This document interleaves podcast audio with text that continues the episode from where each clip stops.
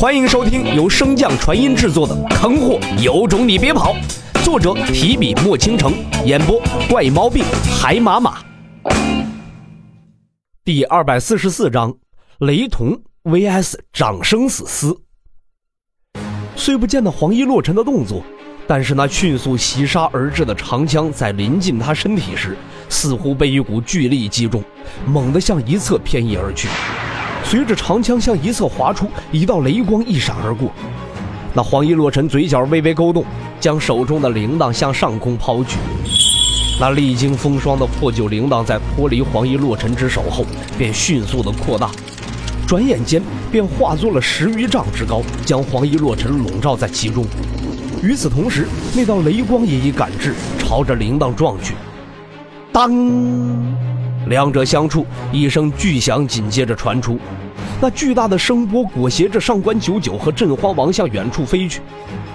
雷光渐消，只见其中一个粉雕玉琢的娃娃正嘟着嘴，一脸不甘地盯着那如同龟壳一般的坚硬铃铛。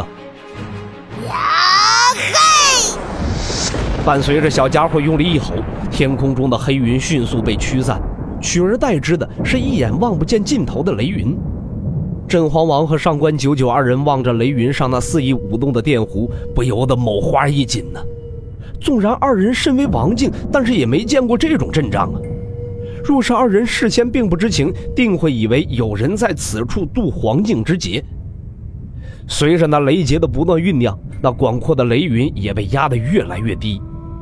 在那铃铛的正上方，那载满雷电的劫云似乎随时都会因为承不住雷电的重量而破碎。小小子，到到此为止吧。黄衣洛尘率先开口：“别别忘了，前不久我我还救救了你一命呢。想让我住手倒是容易，不过在那之前，前辈是否应该解释一下这么做的用意？收收走一一个漏网之之鱼而已。”空间裂隙之中，洛尘眼神不善的盯着那黄色身影。体内的灵力流转的速度越发迅疾，小子，现在还不是和他翻脸的时候，正好借此机会摆脱他，也未尝不是一件好事。闻言，洛尘看向身前那白虎虚影，问道：“他现在的状态是已经转化为阴间的元神了？”白虎缓缓摇头：“他们那一届，唯有真正的王者才会有所了解，所以他们的修炼体系，我并不清楚。”得此回应，洛尘深吸了一口气，一把撕裂空间迈步而出，收了你的神通吧。话落，那还在蓄力的小家伙有些不情愿地看了一眼洛尘，随后小嘴一张，将那雷电伴随着雷云尽数向口中吞去。见状，那黄衣洛尘大骂一声混账，连忙在那破旧的布袋中翻出一张符箓，向天空中扔去。那符箓迎风而变，迅速地化作一张大网。将众人笼罩在其中。洛尘刚要有所动作，便察觉到上空传来的一阵异样，紧接着便见到天空宛如被撕裂一般，而那道裂缝中再次出现了洛尘并不陌生的那只眼睛。那巨眼四处探查一番，见并无异样，这才消失不见。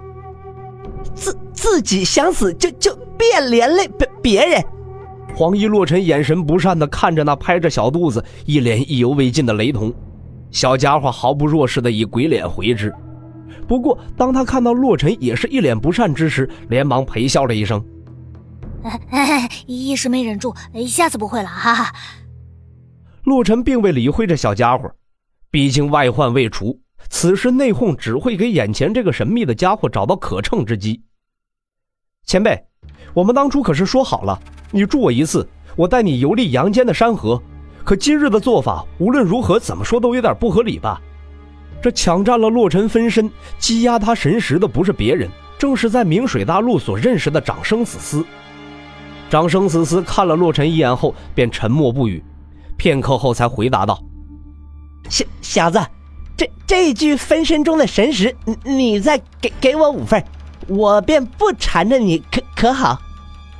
洛尘闻言，双眸中瞬间闪过一抹杀意。这具分身中的神石，乃是他为了保护镇荒王的安全故意而为之，其数量接近洛尘总神石的十分之一。要是再让他切割五份，估计洛尘当场便会化作痴傻之人，甚至能否醒来都还是两说呢。所以，当洛尘听到这个要求的第一时间，便感觉这长生死司是在耍他。似乎是感受到了洛尘的目光，长生死司尴尬一笑：“要要不三三份也也行。”洛尘冷声开口：“再给你一份，可以你就带着神石离去，我们两不相欠；否则……”长生死司并不理会洛尘话语中的威胁之意，笑道：“得，一份就就一份，蚊子腿再再小也总归是肉。”洛尘也不墨迹，当即分出一份神石交与他。长生死司接过后，神秘一笑：“不不用太太想念我，不不久之后我们还还会再见的。”话落，那黄色的身影便消失在了原地。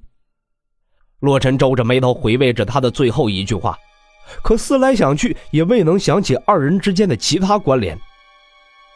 既然想不通，就不用想了。冥界之人本就喜欢装神弄鬼。被白虎的声音唤醒，洛尘摇摇头，撇清思绪。他应该知道我身上的无缘神石吧？直接要无缘神石，对他的提升不是会更大吗？白虎嗤笑一声：“他要你的神石，主要是为了遮蔽天机。”否则那点神石也就你拿着当宝贝。洛尘尴尬的摸了摸鼻子，遮蔽天机。嗯，之前不是跟你提过吗？你的神石之源并不属于这个世界，所以可以躲避天机的窥探。我猜这也是他找上你的真正原因。如果我没有猜错，他到阳间来一定有什么见不得人的事情。洛尘好奇的望向白虎虚影，何以见得？虽然我们对冥界所知不多，但是冥界统管大千世界所有亡魂，而作为冥界掌控者的七十二司，不会连短暂停留在阳间的权利都没有。之所以要借你的身份遮蔽天机，定是有什么不能让冥界和阳间知道的小动作。洛尘闻言，双眸中迅速闪过一抹光亮。白虎见状，讥讽道：“就你这点境界，还是省省吧。”连个尚未踏入巫师行列的巫徒所下的巫毒都解不开，还想打冥界七十二司的主意？别的先不用说，就他那枚符箓，连天道都能遮蔽，杀你不是轻而易举？被泼了一盆冷水的洛尘讪讪一笑，随即看向镇荒王所在：“我先去接老姚，到时候让他来帮你看看这毒可有解决之法。”唰，平月城。老姚一路疾飞之下，才堪堪飞出国都。而就在他踏出国都大阵的同时，皇宫中也有一道身影迅速的冲天而起，向着大荒所在飞去。本集播讲完毕，感谢您的收听。如果喜欢，可以点击订阅哦，关注本账号还有更多好听的内容。还不快动动你的手指头！